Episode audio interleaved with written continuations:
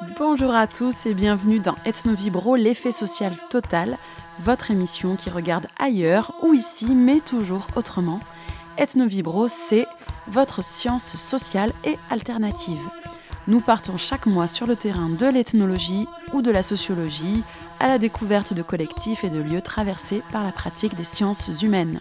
Ce mois-ci, c'est sociaux. Je vous emmène à Rennes où j'ai pu rencontrer l'équipe de l'Université populaire Pierre Bourdieu, organisatrice d'une journée d'études intitulée Bourdieu au défi des quartiers populaires. Cette journée s'est déroulée le 14 avril dernier sur le campus universitaire du quartier Villejean, qui était alors tout en fleurs et repeuplé de nombreux étudiants et étudiantes, s'approchant doucement de leur partiel. Le soleil tapait fort et nous avions rendez-vous dans l'ombre de l'amphithéâtre Gilvic, du nom du poète qui écrivit justement Le soleil ne sait rien de l'ombre. Ethno vibro, l'effet social total. Radio Escapade.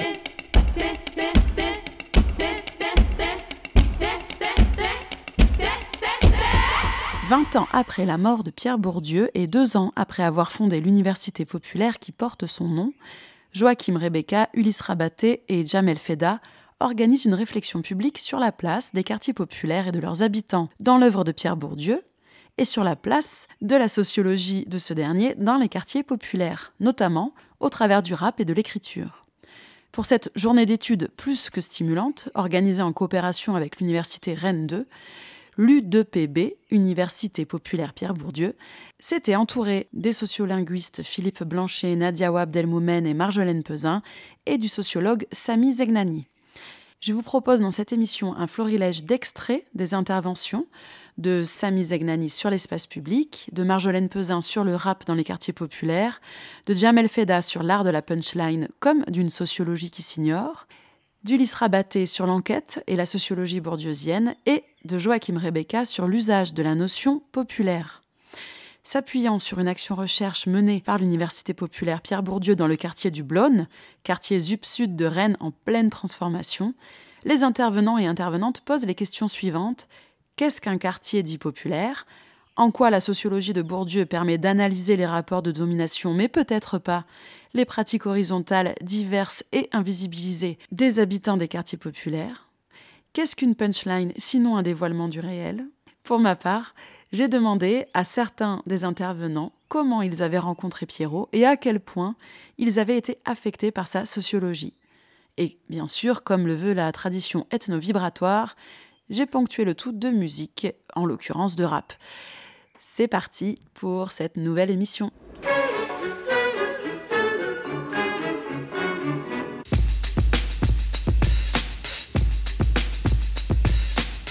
This is a journey into sound.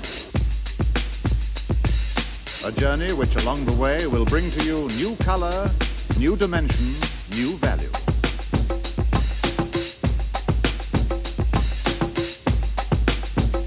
When all is ready, I throw this switch. Pump up the volume, pump up the volume. Pump that bass.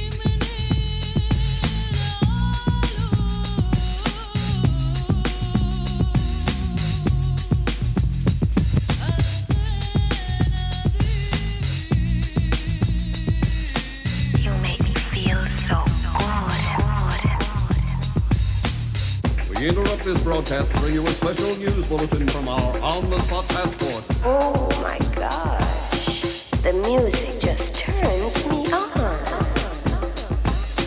Thinking of a master plan. Step, step, step with the record, step with the record, Thinking of a master plan.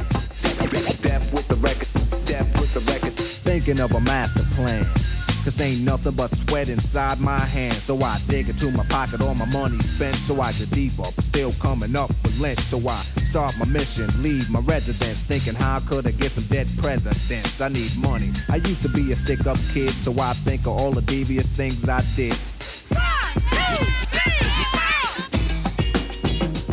I used to roll up. This is a hole up. Ain't nothing funny. Stop smiling. You still don't nothing move but the money. But now I learn to earn cause I'm righteous. I feel great, so maybe I might just search for a nine to five. If I strive, then maybe I'll stay alive. So I walk up the street, whistling this, feeling out of place, cause man do I miss a pen and a paper, a stereo, a taper. Me and Eric being a nice big plate of fish, which is my favorite dish. But without no money, it's still a wish. Cause I don't like to dream about getting paid, so I dig into the books of the rhymes that I made. Soon as a test to see if I got pulled, hit the studio, cause I'm paid in full. full, full. Le rapport de Bourdieu au quartier, euh, par certains aspects, Ulysse Rabaté. euh, me pousse un peu à la comparaison entre, euh, entre le, le- un rapport que moi j'étudie dans, dans mes travaux par ailleurs, qui est un rapport que, que j'appelle conflictuel entre les quartiers populaires et la gauche. Eh bien, je retrouve dans le rapport un petit peu étrange que Bourdieu peut avoir parfois au quartier populaire et surtout le rapport que les quartiers populaires peuvent avoir à Bourdieu, hein, puisqu'on on a- Mais en fait, je, euh, retrouve une certaine, euh, ce, que, ce que les anthropologues appellent une analogie structurale entre d'un côté un conflit entre la gauche et les quartiers autour de, tout un tas de, points de, points de tension, de non-reconna- de non-reconnaissance, d'invisibilisation, d'exclusion aussi d'une certaine parole autorisée. Et si on déplace ce conflit-là, on retrouve en fait ce conflit entre, euh, entre parfois les, les habitants des quartiers populaires et derrière eux, on va dire les, gens ou les, agents qui habitent euh, la part dominée du monde social. Ils ont aussi un rapport conflictuel avec euh, la, sociologie critique et la sociologie des, inégalités. Pour une raison, alors là c'est vraiment, euh, c'est vraiment Samy qui va poursuivre ça, mais c'est une raison qui est assez fine d'un point de vue sociologique, hein, c'est-à-dire que comment la critique des inégalités peut être vécue par les concernés comme une forme d'assignation, comme une forme de fixation dans une position qui, euh, à force d'être révélée, s'avère finalement euh, enfermante. D'accord? Et, euh, et- de ce point de vue-là, les sciences sociales ont évidemment un, ont évidemment un, rôle, puisque le travail d'enquête sociologique auquel nous croyons, vous verrez que Samy est aussi un, représentant d'une certaine école de l'enquête sociologique et de l'enquête ethnographique. L'en- L'enquête de terrain telle que nous on la défend, c'est évidemment une enquête qui est, qui est toujours euh, en confrontation avec le monde social, mais qui aussi euh, se révèle à elle-même quand elle est confrontée au monde social. D'accord? C'est- C'est-à-dire que nous, on accepte aussi que l'idée que la sociologie qu'on produit, elle est engagée dans le monde social, et donc d'une certaine manière, euh, le monde social lui renvoie aussi sa position, et sa position d'autorité, sa position de... sa prétention aussi à parler au nom des autres. Et donc ce conflit avec le monde social, il est très fort, Bourdieu l'a vécu, et je pense que c'est quelque chose qui a aussi énormément travaillé son engagement politique euh, dans les années 90. Et donc, nous, on, s'inscrit un peu dans, cette continuité un peu conflictuelle de qu'est-ce que c'est que produire un savoir euh, sur, euh, sur les, quartiers populaires, et surtout comment on accepte la, part conflictuelle qui existe dans la revendication d'inventer quelque chose. C'est-à-dire que les mondes populaires inventent des pratiques, nous, on, on défend plutôt cette, idée-là. Euh, et du coup, quelle, euh, quelle part euh, les sciences sociales laissent à, à- à cette, à cette invention? Moi, mon avis, mais on aura le temps d'en parler un petit peu après avec Samy, mon avis est que le cadre théorique de Pierre Bourdieu ouvre des pistes pour laisser une place à cette, à cette inventivité, à cette, à cette, quand on prend le, champ politique, qui moi est celui qui m'intéresse plutôt, ouvre quand même des- des possibilités de revendication. Mais en même temps, c'est vrai que euh, le- le- l'expérience aussi de, de, de- de- la sociologie bourdieusienne et de ceux qui l'ont continué, c'est aussi, euh, il, faut aussi euh, analyser ça, une forme de difficulté à penser l'horizontalité de la société et de penser l'autonomie des pratiques, notamment au milieu populaire. Et donc de ce point de vue-là, Samy, tu vas peut-être nous éclairer sur, sur comment on, se déploie dans cette contradiction-là. Je voulais parler à Bourdieu, c'est pas Dieu, c'est pour Dieu. Euh, comment est née cette euh, journée? Bah, c'est vrai que l'initiative, c'est une initiative de l'Université populaire Pierre Bourdieu, donc on a, qu'on a lancé il y a, il y a deux ans maintenant. C'est une université populaire qui est euh, ancrée sur le quartier du Blône. Le sens de cette université populaire, c'est d'abord de, de, de faire ce travail d'enquête hein, sur, sur le quartier et de, de ce qu'on appelle de dissémination hein, des outils euh, de la pensée de Pierre Bourdieu pour euh, pas seulement analyser le monde social, mais l'affronter aussi. Voilà, et c'est aussi un parti pris de, de- l'association.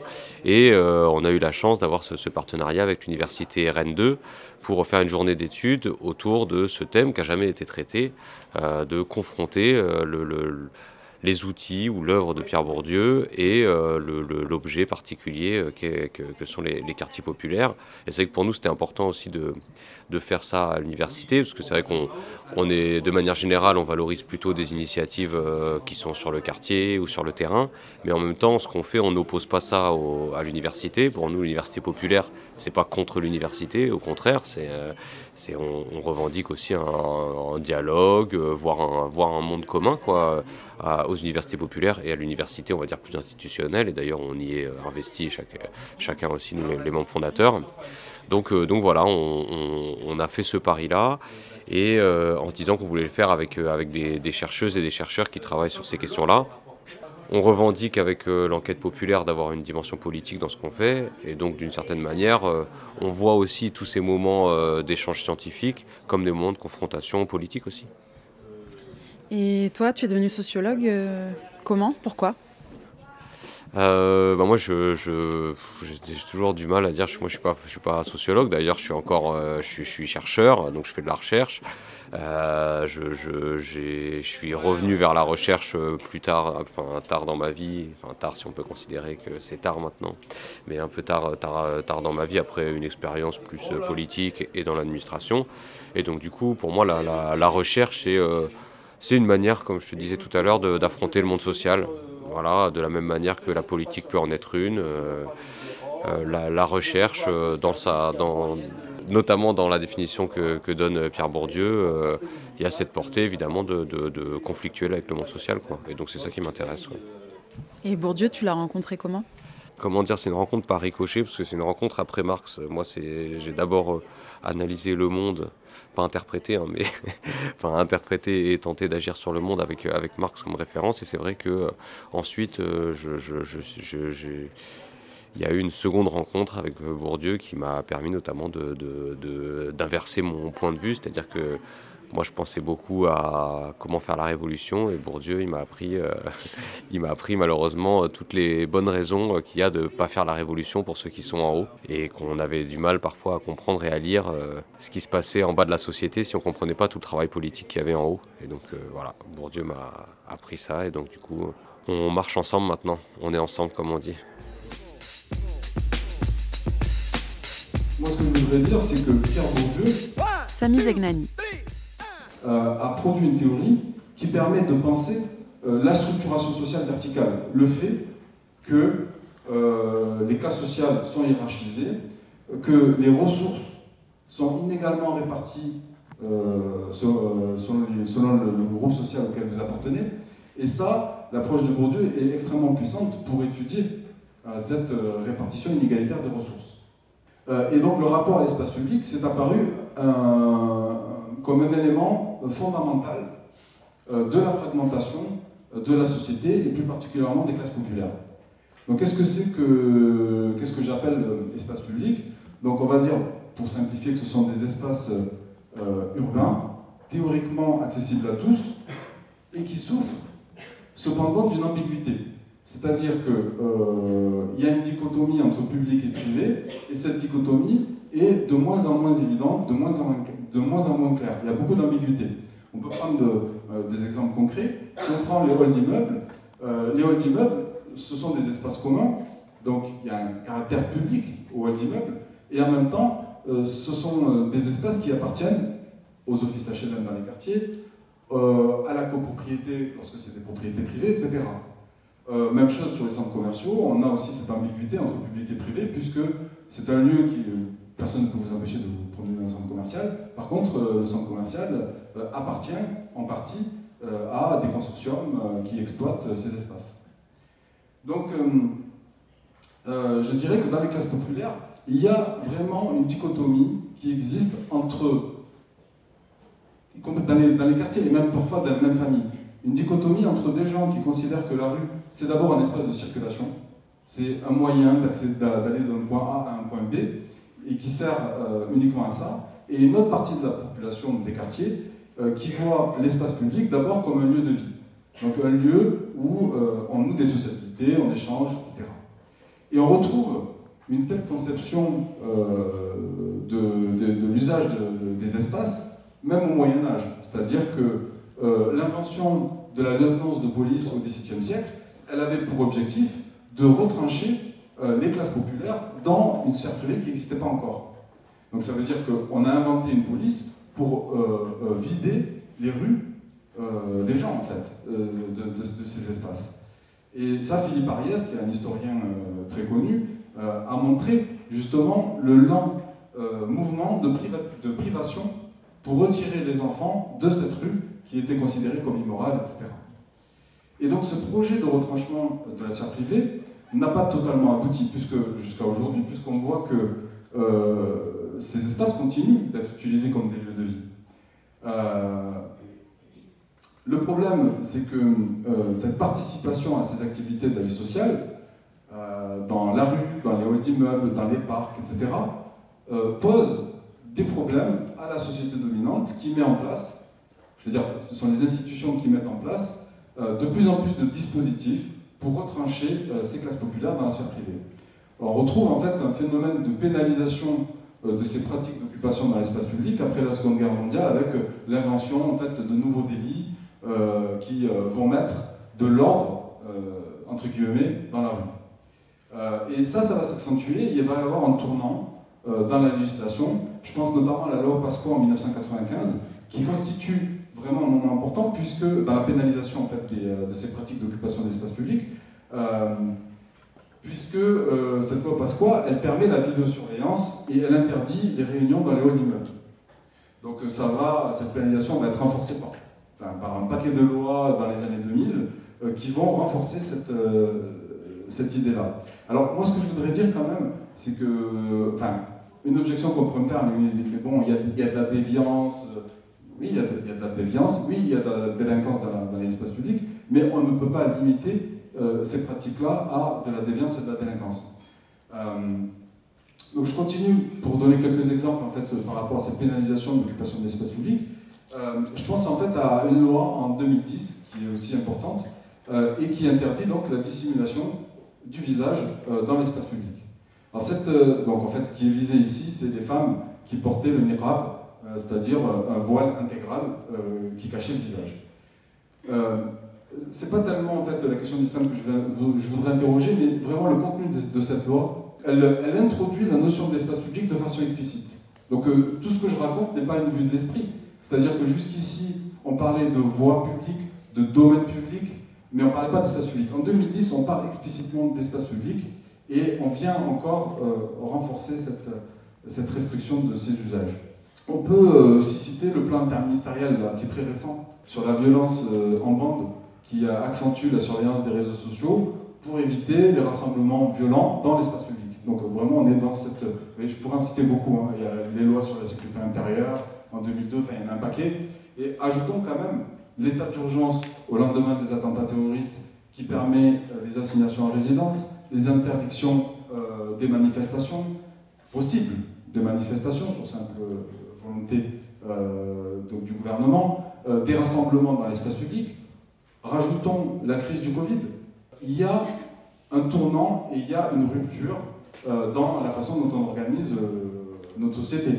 Donc on pourrait dire qu'il y a de plus en plus d'outils pour les institutions afin de contrôler, enfin qui sont, qui sont mises en place pour contrôler l'espace public, euh, restreindre au maximum son usage, et alors que c'est le lieu même de l'expression culturelle et sociale d'une partie des classes populaires.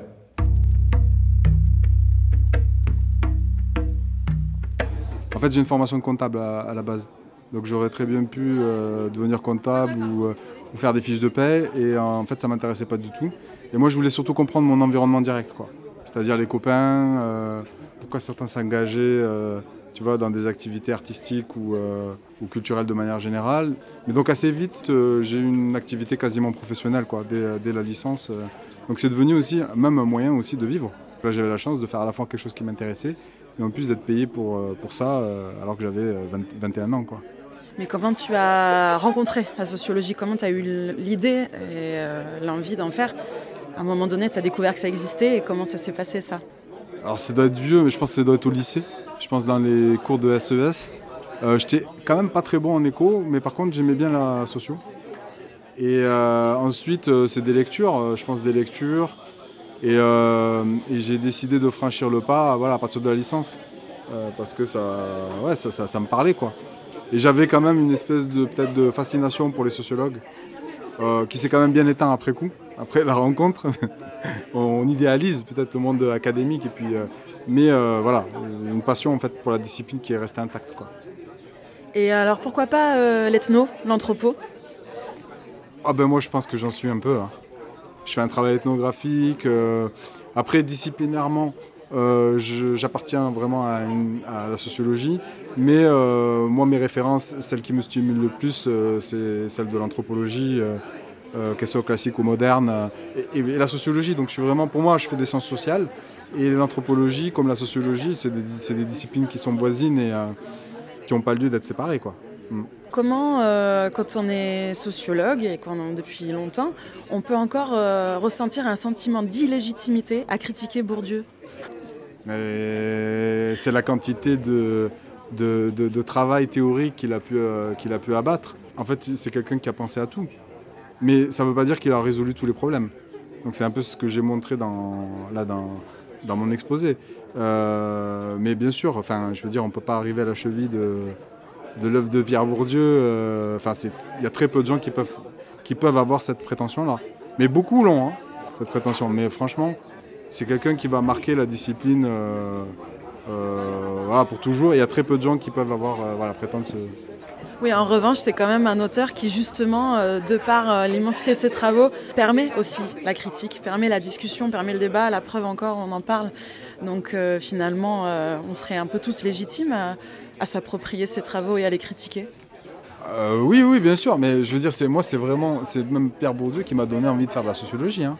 Simplement, c'est vrai qu'à l'époque, il y avait déjà le savant et le populaire de Passeron et Grignon, et j'ai senti que, que si je voulais comprendre, en tout cas, les, les- les cultures populaires, il fallait faire un pas de côté. Mais j'ai pas, j'ai jamais abandonné, en fait, en tout cas, l'idée euh, qu'il existait une structure sociale, des classes sociales, des milieux sociaux. Euh, simplement, je l'ai peut-être mis entre parenthèses, euh, j'ai mis entre parenthèses les mécanismes de domination pour essayer de comprendre ça. Et puis, voilà, peut-être plus je vieillis, plus ces mécanismes m'intéressent à nouveau. Quoi.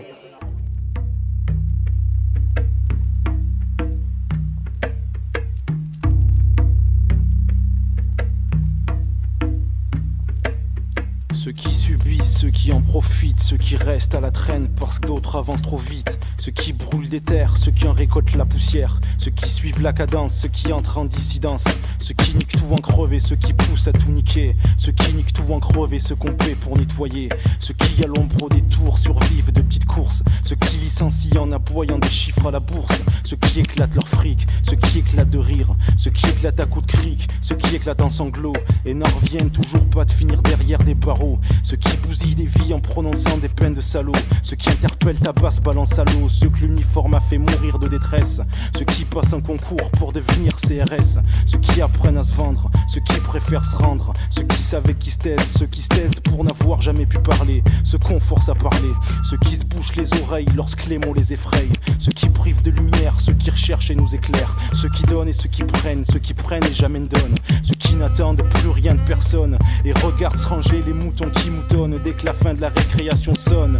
Ceux qui nous promettent la vie de rêve et le bonheur. Et ces cons qui vont voter tous les 7 ans à la même heure. Ceux qui se réfugient derrière une couleur. Un parti, un drapeau. Ceux qui chient encore dans le pot. Ceux qui se battent, ceux qui s'empâtent. Ceux qui luttent, ceux qui se lamentent. Ceux qui rêvent les poings fermés que leur compte en banque augmente. Ceux qui vivent comme des pachas de leur rente. Ceux qui font évacuer des appartements. Ceux qui couchent dehors sous tous les temps. Ceux qui ne connaissent d'un pays que la fange et les insultes. Ceux qui se tuent à des travaux de brutes. Ceux qui s'abreuvent du sang et de la sueur de l'homme en fief et fils de pute. Ceux qui agressent la vie. Ceux qui caressent la vie. Ceux qui aiment et voudraient aussi être aimés. Ceux qui s'aiment trop et n'aiment pas assez. Ceux qui nous empoisonnent l'existence par fonction. Ceux qui nous affligent d'être tous les soirs un peu plus cons. Ceux qui nous rendent tous les jours un peu moins cons. Ceux qui distillent la rumeur depuis les bas-fonds. Ceux qui ravivent le rap dans des caves à l'étroit. Ceux qui débarquent et font leur beurre du rap en six mois. Ceux qui ont acheté ce disque sans l'avoir écouté. Ceux qui écoutent ce disque sans l'avoir acheté. Ceux que j'ai oubliés en chemin. Ceux qui se cachent derrière d'autres mots que les miens. Parce que tout ce putain de monde existe. J'ai choisi mon camp et pratique le hors-piste.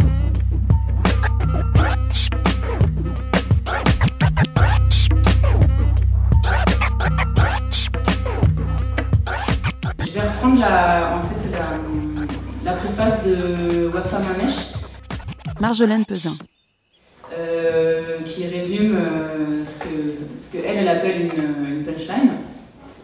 Donc elle, elle parle de, donc des phrases choc percutantes où il n'est pas utile d'expliciter des références euh, donc les, références, elles sont déjà comprises euh, et entendues euh, par, par, les auditeurs qui, les partagent. la seconde force de la punchline dont elle parle, c'est la réalité. Les punchlines sont ancrées dans une réalité et répondent à une quête de sens. Et à la fin, elle dit donc la punchline vit en dehors de son environnement, elle produit son effet sans la phrase qui la précède et sans celle qui lui succède. Donc c'est dans la préface du recueil à punchline. Et euh, voilà, on a l'éditeur Benjamin qui est présent aujourd'hui. Euh, donc c'est un, voilà, un travail qui a été fait euh, sur le quartier avec plusieurs, plusieurs associations et qu'on peut saluer. donc l'idée de parler du, du rap, parce qu'on parle des quartiers populaires, ça paraît comme ça être évident, mais euh, pour moi, euh, il faut interroger en fait cette, euh, évidence parce que l'idée c'était pas de réduire le rap à l'expression des quartiers populaires et des personnes issues de l'immigration, et vice versa, de ne pas réduire l'expression des quartiers populaires au rap évidemment, puisqu'il y a d'autres, de nombreuses voilà, autres formes d'expression dans, dans, les quartiers populaires. par contre, euh, donc ça, je pense que voilà, on en est conscient. Par contre, les, euh, le, rap en tant que, forme d'expression euh, dans ces quartiers-là, ça me paraît être une, forme très très légitime, je dirais ultra légitime en fait, de, des populations des, quartiers. qui sont, bah, pour les, jeunes qui s'en emparent, donc qui sont plus très jeunes maintenant, si on parle des rappeurs comme, comme Medine, c'est des, personnes à qui on a nié euh, toute subjectivité dans les médias, qui ont été objectivées, euh, voilà, comme beaucoup de gens des quartiers populaires, euh, qui sont réduits au statut d'objet, médiatiquement en tout cas. Et donc ces formes d'expression permettent de se replacer complètement en tant que, sujet en fait. Et donc quand je parle de légitimité, ça se mesure bah, en termes de chiffres, de visibilité, de, capacité à mobiliser des figurants pour un clip en quelques heures, euh, voilà, tout le monde descend pour être euh, dans le clip, euh, par exemple. Ça, c'est depuis, les débuts du rap, c'est comme ça. Et donc, ça reste une parole forte et, un corpus qui est assez pertinent, je pense, de mobiliser quand on parle de, voilà, de l'expression des, quartiers populaires. Et si on parle de, de Médine, par exemple, je dirais que cette, expression, elle est aussi, caractérise par son autonomie et de plus en plus parce que les, les rappeurs ont aussi leur. Euh, quelque part, ils sont leurs propres médias. Et euh, Medine, c'est intéressant parce qu'il est venu euh, justement bah, au Blône avec, pour faire un concert dans, son camion il y a quelques années de ça, dans sa tournée en, camion, parce qu'il avait été interdit de plusieurs salles de, de concert à cause de, de l'extrême droite en fait. Qui, et son clip, enfin son morceau donc laïque. Donc euh, voilà, la réponse tout de suite, ça a été euh, l'autonomie, euh, prendre un camion et puis faire, faire sa débrouille. Quoi.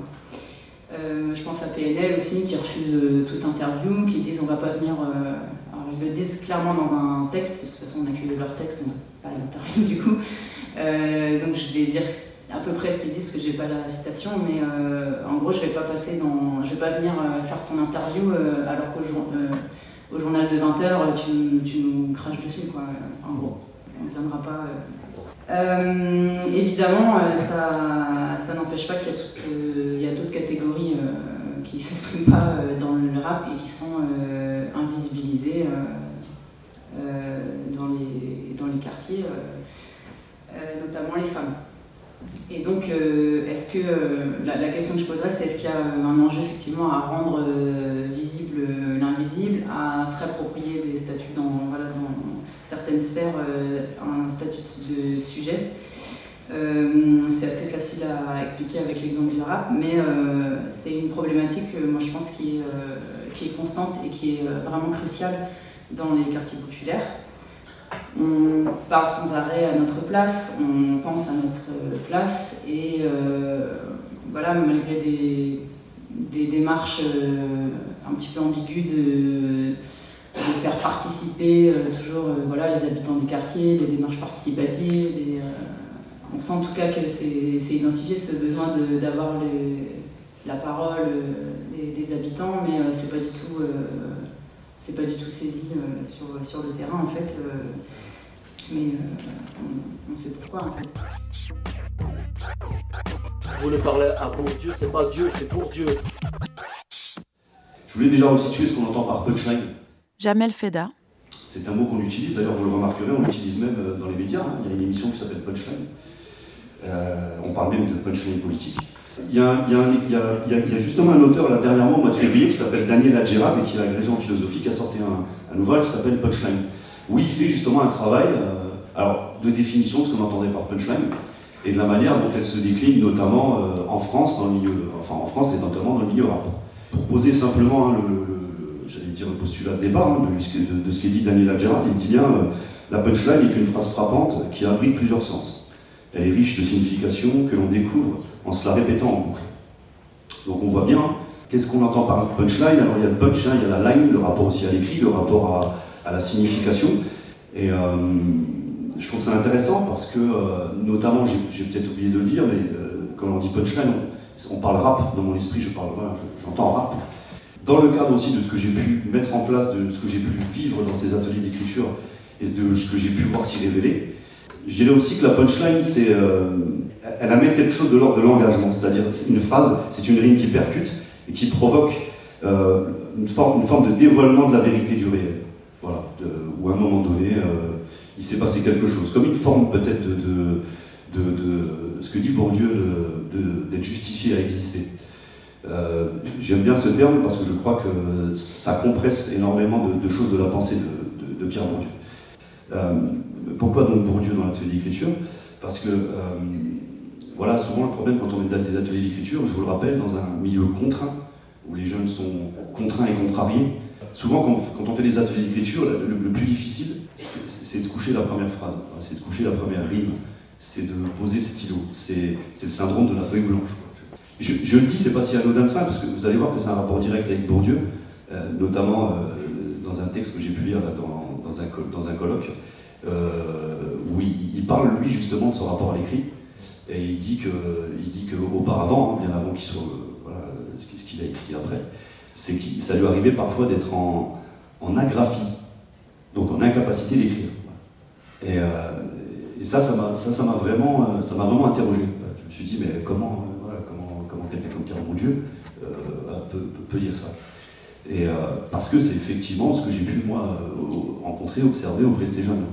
Et donc, tout, le travail, c'est, c'est quel starter on trouve pour les mettre en mouvement. Alors, quand je dis en mouvement, on se comprend bien, c'est-à-dire le mouvement, il n'est pas que physique, hein. il est aussi dans, la main, il est aussi dans, il la réflexion, dans l'esprit.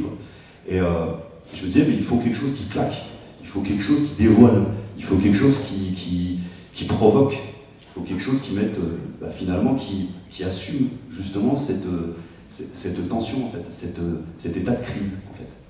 Et pourquoi Bourdieu bah, Parce que euh, je trouvais, moi, dans mon rapport à lui, évidemment, euh, qu'il avait cette manière aussi de, tourner, de tourner ses, ses affirmations sociologiques, j'ai pas envie de dire conclusion, mais ces affirmations sociologiques, ces propositions sociologiques. Et je me disais, mais est-ce que finalement, si on retourne, euh, si on retourne la chose, est-ce que finalement, euh, bah, les, affirmations sociologiques ne sont pas des, punchlines de rap qui s'ignorent Et dans ce cas, si on inverse donc maintenant la proposition, vous voyez, ça c'est très bourdeusien, c'est ce qu'il appelle la crème renversée. Eh ben, est-ce que finalement les punchlines de rap ne sont pas des affirmations sociologiques qui s'ignorent Une des punchlines de Père Bourdieu que j'ai beaucoup utilisées, euh, une que j'ai beaucoup utilisée, on parlait tout à l'heure du rapport à l'école, du, alors je ne vais, pas, voilà, vais pas redonner toutes les, toutes les affirmations et propositions de la reproduction, euh, mais il y, a, voilà, il y a une affirmation de Bourdieu dans la, reproduction qui, euh, qui, est assez, j'allais dire comme ça, en apparence assez simple, mais, mais très percutante. Quand il dit en une phrase assez compressée, l'école transforme ce qui hérite en ceux qui méritent. Euh, ça, c'est une punchline. Pourquoi je dis que c'est une punchline? Parce que c'est, vous savez, c'est une manière d'engrosser la proposition. Deleuze disait ça quand il parlait des propositions philosophiques. Euh, mais euh, mais euh, Deleuze dit ça pour la proposition philosophique, c'est-à-dire qu'elle est boursouflée de, de signification. Euh, et ouais, donc la, punchline, bah, et tout le travail, en fait, tout l'intérêt de cette punchline de Bourdieu, c'est de dire bah, qu'est-ce que ça donne si on la déplie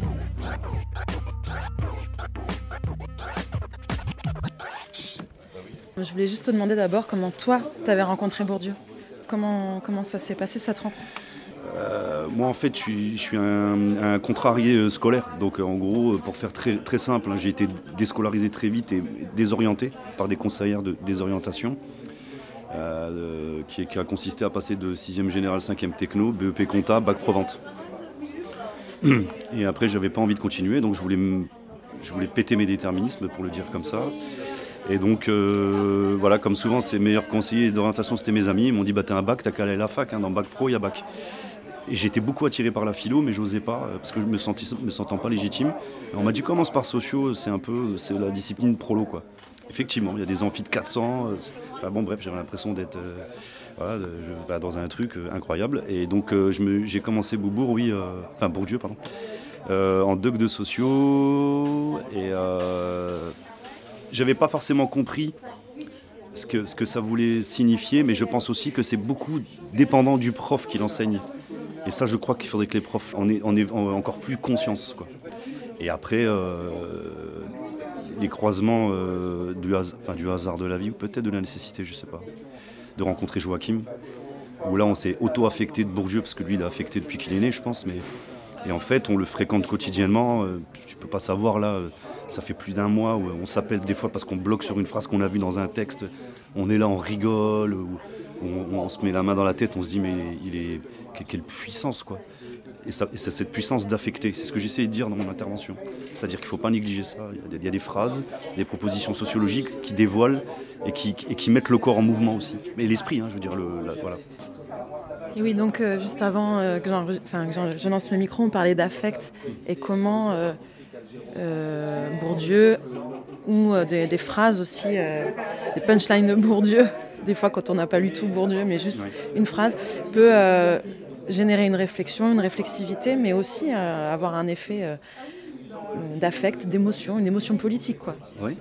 oui, oui, oui, mais alors après, quand je dis affect, je le prends dans le sens spinoziste, c'est-à-dire que. hum, Parce que c'est ma formation en fait, hein, je suis plus dans la philo, mais. D'ailleurs, c'est bizarre parce que j'ai commencé à socio, j'étais en philo, lui il a fait socio, euh, philo, il est passé à socio. Enfin, je me compare pas, hein, mais, mais bon. Il y a des affinités, c'est ce qu'on a mis dans notre journée.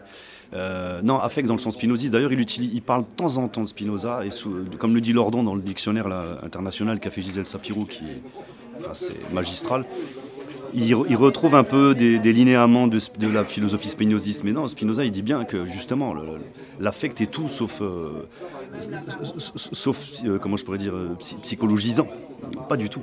Cette capacité qu'on a d'être affecté, euh, parce qu'on qu'on tend à persévérer dans l'être, euh, et, euh, et que pour le coup, comment, comment cette tension, comment cette tension, cette tension se met en mouvement, comment elle fonctionne Eh ben, ça peut, comme je disais tout à l'heure, c'est-à-dire euh, on peut être affecté par, par un contexte, par un endroit, par une odeur, par des lumières, par une personne, par des idées.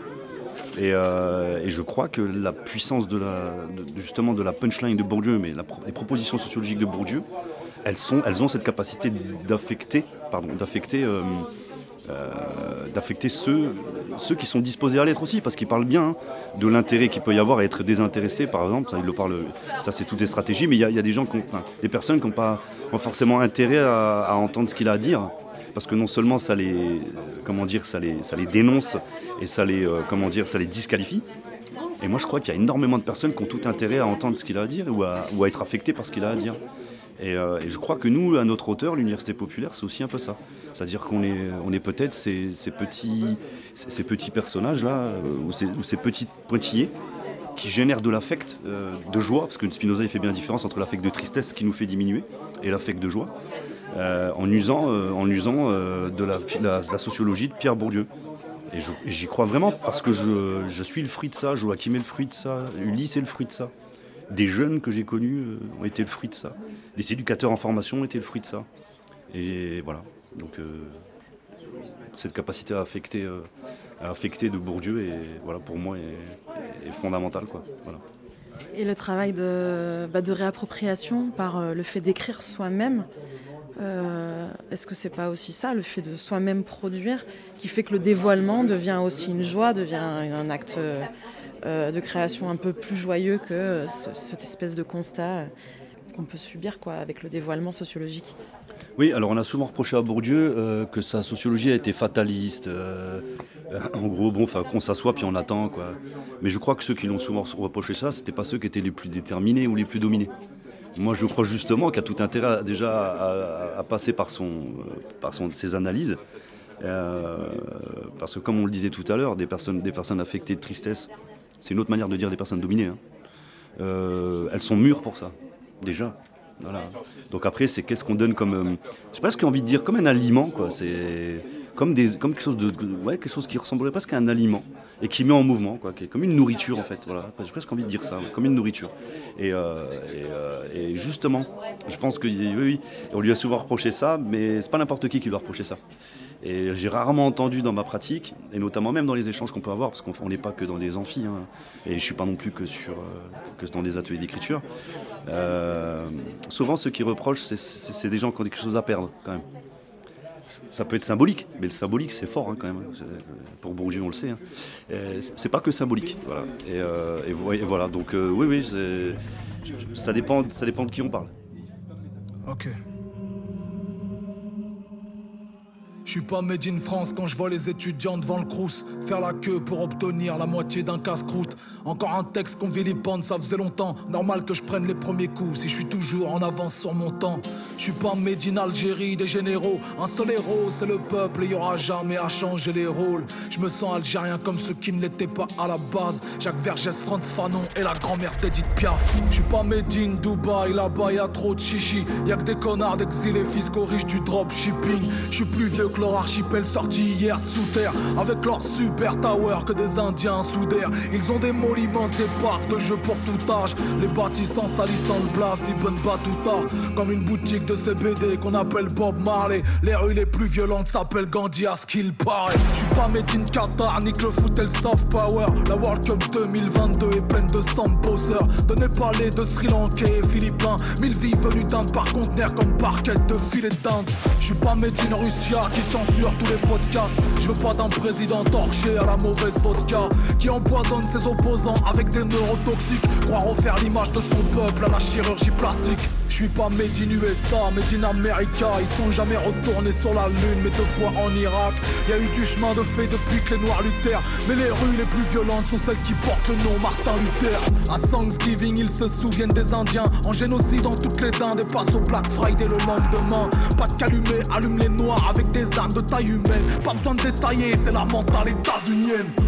Pas made in Africa et toute sa corruption. Vouloir être légal de l'Europe, c'est clairement manquer d'ambition. Où la misère est beaucoup mieux partagée que les richesses. Où y a peut-être beaucoup moins de diplômés que de fichesses. Je suis pas made in Saoudia, ni de la Mecque, ni de Riyad Qui font payer les vieillards, plus de trois qu'à le pèlerinage Pas made in El Madina Si mon père m'a donné ce blast, c'est pour honorer son sahab Pas pour surfer sur l'histoire Made in France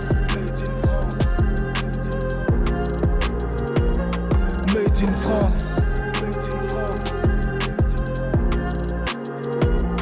Made in France.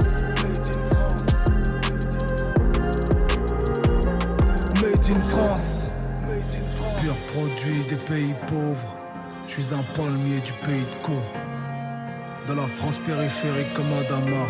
Oublié comme Airbnb à Damas Politiquement je suis médianiste de gauche Entre démo NOS et Pierre des proches. Chaque fois que je rappe y'a v'là les doses Chaque fois que je prends position je perds des proches. J'ai comme une envie de prendre à l'heure actuelle. Chez qui y a plus de connards que de prix Nobel. Vous serez prêts à vendre du papier à des arbres Même les poissons ont la honte d'être emballés dans vos pages. Ils sont en train de faire de nous leur pire ennemi. Quand ils s'adressent à l'un de nous comme Pépita dans Pyramide Prends des coups de matraque dans le pif Comme des tests antigéniques Si tu l'ouvres c'est qu'un islamiste Au mieux un indigéniste Pendant qu'ils vendent des rafales au régime des Émirats. Ou bien l'essence de Total pour les bateaux de la jungle birmane. Pendant que Pépé peut plus payer, sont plus marre médicalisés. Si j'étais personnel soignant, je me serais déjà radicalisé. Ils reculent l'âge de la retraite, mais avance l'âge de la mort. Disent que c'est nous qu'appelons on meurt. Trop vite jusqu'à l'aurore. Est-ce que l'État nous protège ou l'État se protège de nous? Je sais plus si la France ça s'épouse, si on s'en passe ou on s'étouffe. Je sais plus si je dois militer ou au contraire me limiter. Est-ce que mes repas de mille sont des réunions en non-mixité? Pour me sentir intégré, j'ai rien trouvé d'autre qu'un défaut. Quand le français perd sa beauté, alors il défigure les autres. Effectivement, Bourdieu. Euh...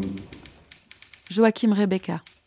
Il se pose la question de qui, euh, qui nomme, en fait, qui nomme, qui a le pouvoir de nommer, qui a le pouvoir, on, pourrait dire, de catégoriser, de classer. Et euh, il parle surtout de la notion de peuple, enfin, plus que populaire. On pourrait dire d'ailleurs que effectivement, hein, c'est, il y a une lutte, euh, une lutte symbolique dans le champ intellectuel, mais aussi dans le champ politique. Il y a un retour aussi hein, de la notion populaire. On l'a vu dans la campagne aussi, dans la, campagne présidentielle. peuple peuple au sens, euh, au sens le plus neutre, républicain, c'est euh, euh, c'est un peu tout le monde, hein, le peuple, en fait. Hein. C'est même une notion qui n'est pas du tout pas très collective, puisque elle est, une vision républicaine de la notion et qui, qui au contraire bannit implicitement les corps intermédiaires, et c'est un peu l'individu seul face à l'État. Hein.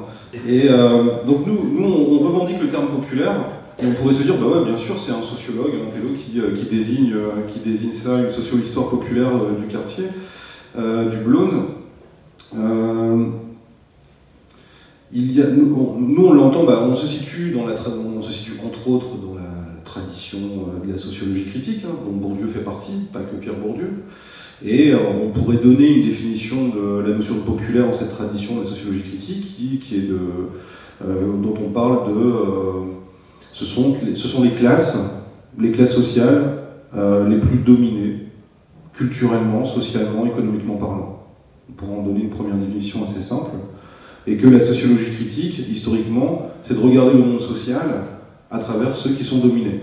Le, travail, normalement, un, travail de recherche, c'est d'imaginer l'espace des points de vue, et donc d'avoir une pluralité de points de vue, de sortir aussi de son... Alors, quand on se place face à un cube, on ne voit que trois facettes. Il suffit de se déplacer pour voir les facettes qui sont cachées derrière. Ce qu'on appelle sortir de son ethnocentrisme, de son de point de vue. Nous, on fait ce parti pris euh, dans cette socio-histoire euh, du quartier du Blôme qu'il y a des, facettes largement visibles et visibilisées, qui ont largement pignon sur rue. Et on se donne, euh, on, essaie de se donner les moyens pour construire une parole collective des facettes cachées du cube, qu'on nomme populaire, pourquoi? Parce qu'on on aime s'inspirer effectivement euh, d'un travail qui est, peut-être le plus connu de Pierre Bourdieu, parce que là, on va dire un peu plus démocratisé que les autres, qui s'appelle La misère du monde. Et dans La misère du monde, euh, Bourdieu, euh, Bourdieu est, en tout cas, l'équipe de chercheurs, l'équipe collective, ne parle pas que de la misère de conditions. Donc là, on voit bien, hein, ce serait la, pauvreté, les classes les plus dominées culturellement, socialement et économiquement, mais aussi euh, parle d'une misère d'opposition. Donc là, on est plutôt sur, euh, justement, vous savez, les, acteurs et actrices de la main gauche de l'État dont je parlais tout à l'heure, qui ont été largement affaiblis, que Pierre Bourdieu appelle euh, cette petite noblesse d'État qui aujourd'hui, sans moyens, doit, doit travailler avec, avec les personnes qui occupent une position qui est, qui, est, celle de la misère de conditions. Donc, on pourrait se dire que cette action recherche, elle reproduit euh, largement un travail, euh, de, elle reproduit un travail de recherche dit classique. Euh, une équipe de chercheurs ou un chercheur ou une chercheuse est sur le terrain en immersion, récolte la parole, récolte les points de vue, notamment des points de vue invisibilisés, des points de vue cachés sur leur rapport à leur quartier du Blône. Il s'avère que là, la proposition, elle, veut créer les conditions pour que ce soit les premiers concernés et les premières concernées qui soient eux-mêmes enquêteurs et enquêtrices. Comment est née cette université populaire Pierre Bourdieu? Eh bien, cette université populaire Pierre Bourdieu, elle est née. Euh, bon, tu, c'est toujours, euh, tu sais, des rencontres. des rencontres croisées, rencontres avec Marjolaine Pesin, que tu as pu entendre tout à l'heure, avec Jamel Feda, rencontré au sein de la protection judiciaire de la jeunesse, Ulysse Rabaté. Et cette idée de, on venait tous, tous et toutes, plus ou moins de l'éducation populaire aussi, en plus d'un parcours universitaire. Donc formés dans des mondes un peu, tu vois, qui se croisent rarement, ou des mondes, en tout cas sociétés dans des mondes un peu concurrentiels et un peu différents, qui font de nous un peu justement décliver, quoi. Et, euh, et du coup, cette idée d'université populaire, moi j'avais pu travailler dans, j'ai fait un travail de recherche moi sur les, rapports au savoir dans le champ de l'éducation populaire, et du coup j'avais travaillé entre autres sur les universités populaires en France. Et euh, c'est euh, plutôt intéressé par le premier mouvement à la fin du 19e, et puis quand même pas très séduit par ce qui se fait forcément aujourd'hui dans les universités populaires, avec euh, parfois soit une dérive un peu trop scolastique, un peu trop théorique et théorisante, euh, et, euh, ou de l'autre, une reproduction de l'éducation populaire qu'on peut nous critiquer, à savoir une dérive un peu technicisante. Euh, dont j'ai pu contribuer moi dans certaines structures dans lesquelles je suis passé. Et euh, l'idée c'était peut-être de se dire, bah, on peut-être on, pourrait enfin essayer concrètement euh, de, de jongler avec ces apports quand même d'animation, ces outils qu'on a qu'on a pu expérimenter, qu'on maîtrise de mieux en mieux avec ceux, avec les acquis des sciences humaines et sociales. On, peut essayer de confronter ça et puis et puis bah, en les confrontant, on se rend compte que tu as université d'un côté et puis tu as éducation populaire, ça, ça donne une université populaire, et plus comme une... Euh, on reprend les mots d'Edouard Glissant, on dit euh, plus comme une invention du quotidien que plus, euh, tu vois, en, se sentant issu d'un courant de, des universités populaires. Enfin, voilà, c'est cette idée-là de, mêler un peu ces apports, ces apports, ces apports qu'on nomme un peu antinomiques parfois. Et vous l'avez appelé Pierre Bourdieu, cette université populaire? On l'appelait Pierre Bourdieu, ouais, ouais, ouais. Tu vois, on, aurait pu, on aurait pu l'appeler Abdelmalek Sayad aussi. Euh, il nous a autant euh, affecté, touché. Euh, je parle d'affect hein, en plus, tu vois. Donc, je t'avoue que c'est surtout mon idée au départ. Et du coup, je peux te dire de mon point de vue. Mais bon, après, tu vois bien qu'il y, a eu des contradictions au sein de l'Université populaire. Marjolaine Pesin a pu dire Ok, moi je reconnais son apport, mais bon, pourquoi Pierre Bourdieu un homme blanc, dominant dans le champ de la sociologie. Euh, moi, Pierre Bourdieu, je l'ai rencontré, euh, je l'ai rencontré euh, au lycée, en seconde. Et tu vois, mais il a mis des mots sur une dépression que j'avais depuis 4 ans. tu vois, que je trouvais vachement singulière, et pas seulement parce que je croyais que parce que je faisais mal mes devoirs. Euh, et, vraiment, ça a été une révélation. Tu sais, parfois, on mythifie un peu euh, sur des parcours autobio où euh, on aime bien dire nos prises de conscience. Et moi, ça a été une vraie révélation. J'avais l'impression qu'il parlait de moi.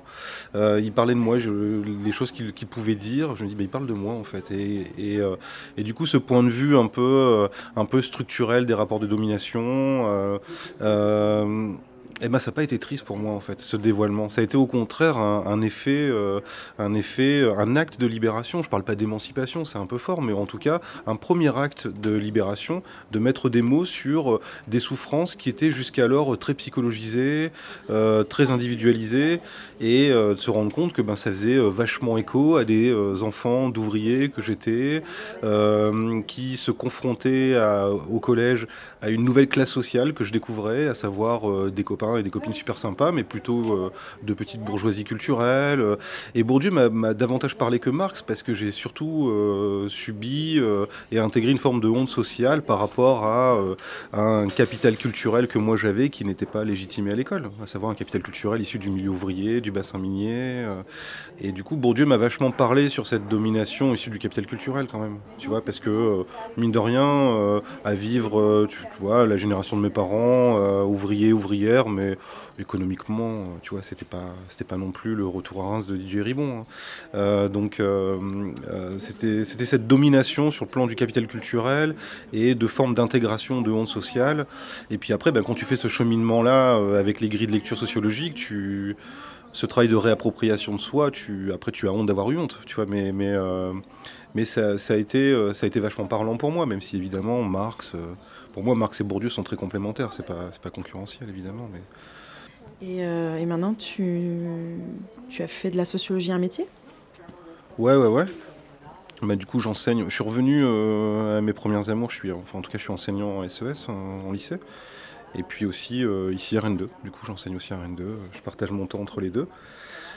Et donc, euh, je suis pas, euh, en termes de position sociale, je suis pas sur un statut de maître de conférence ou autre, mais, euh, mais l'université populaire nous permet aussi de mener nos travaux de recherche, en fait. Tu vois, c'est en même temps un lieu où on affiche et on assume une dimension militante et politique, et on essaye ben, aussi parce que ben, comme on se réfère à Bourdieu, tu sais, Bourdieu, tu le sais, il est, il est exigeant en tout cas euh, scientifiquement. Euh, il, y a, certainement plein de critiques à faire, mais, euh, mais ce, travail de, ce travail savant, on a aussi envie de le faire. C'est une tension qui est, qui est dure hein, parce qu'on est, on est dans, des, dans des clivages tout, tout le temps. On est en plus nous-mêmes issus de, d'une de, trajectoire sociale et d'habitudes complètement clivées. Et on reproduit aussi, tu vois, une forme de clivage dans nos manières de faire, euh, euh, nos objets de travail, qui sont aussi des objets dominés. Euh. donc, ouais, la recherche, mais plutôt via l'université populaire, tu vois, donc de manière bénévole, militante, et qu'on essaie d'intégrer quand même après dans nos travaux de recherche, qu'on essaie de mettre en tension avec l'université, d'où la journée ici. C'est un laboratoire. Ouais, c'est un laboratoire et en même temps, euh, c'est un terme que je peux pas dire partout. tu vois, moi je vis au Blône, là le quartier, où le quartier dans lequel on mène cette action recherche il faut aussi qu'on soit vigilant, tu vois, par rapport à dans les, dans les, dans les quartiers populaires. Euh, il y a aussi un ras-le-bol aussi, tu sais, parce qu'il y a énormément de, sociologues. Le quartier Bleu a été euh, objet euh, d'études, tu vois. Il y a eu d'ailleurs deux grandes études que nous, par ailleurs, on déconstruit, mais il y a aussi beaucoup d'étudiants, tu vois, de master, qui, et qui parfois euh, tu vois, il y, a des maladresses ou plutôt des incompréhensions. Euh, et, nous, on essaie de faire gaffe avec ça sur le fait euh, laboratoire quand même, tu vois, parce qu'on y vit, on est complètement affecté par l'objet qu'on traite, et on essaie de travailler là-dessus d'ailleurs, sur, tu vois, le terme action-recherche, c'est pas une distinction de concept, c'est vraiment l'idée d'assumer le fait d'être complètement affecté par l'objet qu'on traite, et on le sait, on va rien inventer. Il y a énormément de sociologues, on doit beaucoup aussi à la sociologie féministe, sur les théories du point de vue situé. on a quand même des outils qui peuvent nous permettre euh, d'assumer le fait d'être euh, objet et sujet de la recherche, d'être en même temps en intériorité et en extériorité, euh, tout en essayant de tendre vers un travail, mine de rien, quand même assez scientifique et savant. Quoi. Et il y a des outils pour ça. Évidemment, c'est du tâtonnement, c'est pas forcément facile. Si je te, si je te posais une, une grille de recettes, j'espère que tu me, tu me traiterais de charlatan. Mais du coup, c'est du tâtonnement, en même temps, c'est passionnant. Enfin, c'est super passionnant. Mm.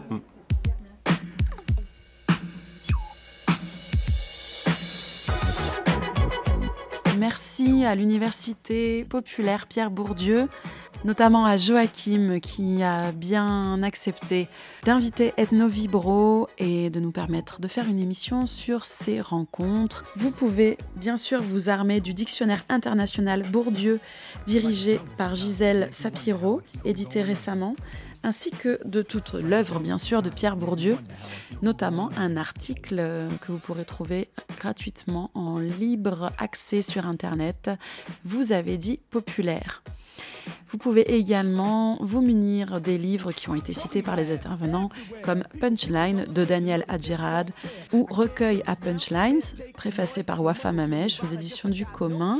Vous pouvez également vous procurer le livre de Sami Zeknani Dans le monde des cités, de la galère à la mosquée, ou encore celui d'Ulysse Rabaté, fondateur de l'UDPB politique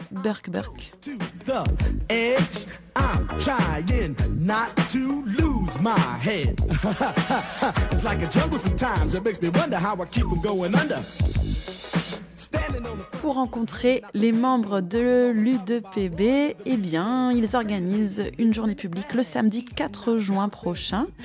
Sur le marché du Blône, en matinée, vous pourrez y retrouver des récits, des analyses des habitants et habitantes qui participent à l'action recherche menée par euh, l'Université populaire dans le cadre d'une écriture collective de l'histoire populaire du quartier, d'une socio-histoire populaire du quartier.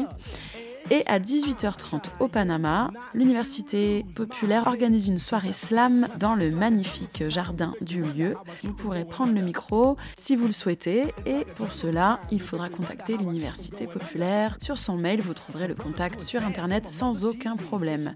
Il y aura une traditionnelle frite party, un bon début pour changer la vie. Comme euh, disait Pierrot, pour changer la vie, il faudrait commencer par changer la vie politique. Double digit inflation, can't take the train to the job. There's a strike at the station. Neon King Kong standing on my back, can't stop to turn around. J'en profite euh, pour faire un petit point agenda et vous communiquer le prochain bistrot des ethnologues qui sera hors les murs. Ce sera le mardi 7 juin à 20h à la médiathèque de Gignac. Nous y recevrons Dorothée Ducy et Elsa Faugère pour leur ouvrage collectif Apiculture au XXIe siècle, écologie versus business. N'hésitez pas à nous rejoindre de visu pour écouter les autrices, discuter avec elles, mais aussi avec tous les ethnologues du bistrot et tous les auditorices. Et enfin, boire un verre tous ensemble pour continuer à penser.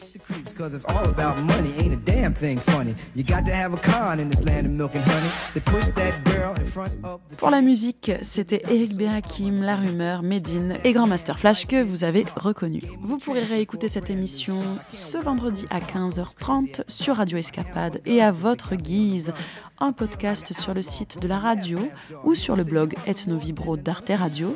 Si vous souhaitez nous contacter, nous avons toujours un Facebook Ethnovibro et vous pouves laisser un message à Radio Escapade, bien sûr, au 09 72 38 11 29 ou sur le courriel contact radioescapades.org. Eh bien, rendez-vous le mois prochain pour la dernière émission de la saison. Ben oui, déjà. Comme d'habitude, ce sera le troisième mercredi du mois à 11h et toujours sur les ondes de Radio Escapade. En attendant, bonne vibrette à vous tous.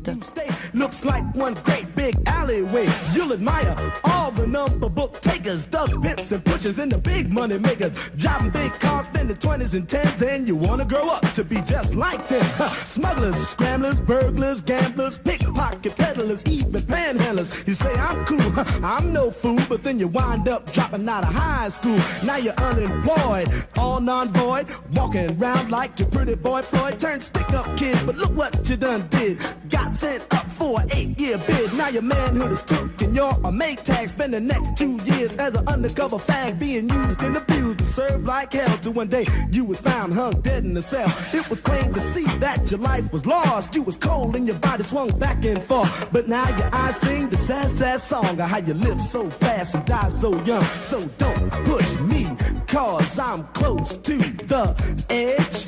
I'm trying not to lose my head. it's like a jungle sometimes, it makes me wonder how I keep from going under. it's like a jungle sometimes, it makes me wonder how I keep from going under. Yo, Mel, you see that girl, man? Yeah, man. Yo, that sound like cowboy, man. Cool. Yo, what's up, money? Yo. Ow, hey, where's Field and Raheem, man? They upstairs cooling out. So what's up for the night, y'all? Yo, we can go down to the fever, man. Go check out June, bub. Hey, yo, yeah, man. My mom got robbed, man. I what? again, she got hurt. What bad, just happened? What the hell? Fire free. Don't nobody move nothing. Y'all know what this is. Get 'em up. Get 'em up, man. We down with Grandmaster Flash and the Furious Five. is that, a gang? No. Shut up. I don't hear you now. Shut up. Officer, what's the problem? You the problem. You the problem. Yo, you ain't got to push the car. Get in the car. Get in the gas. I said get in the car.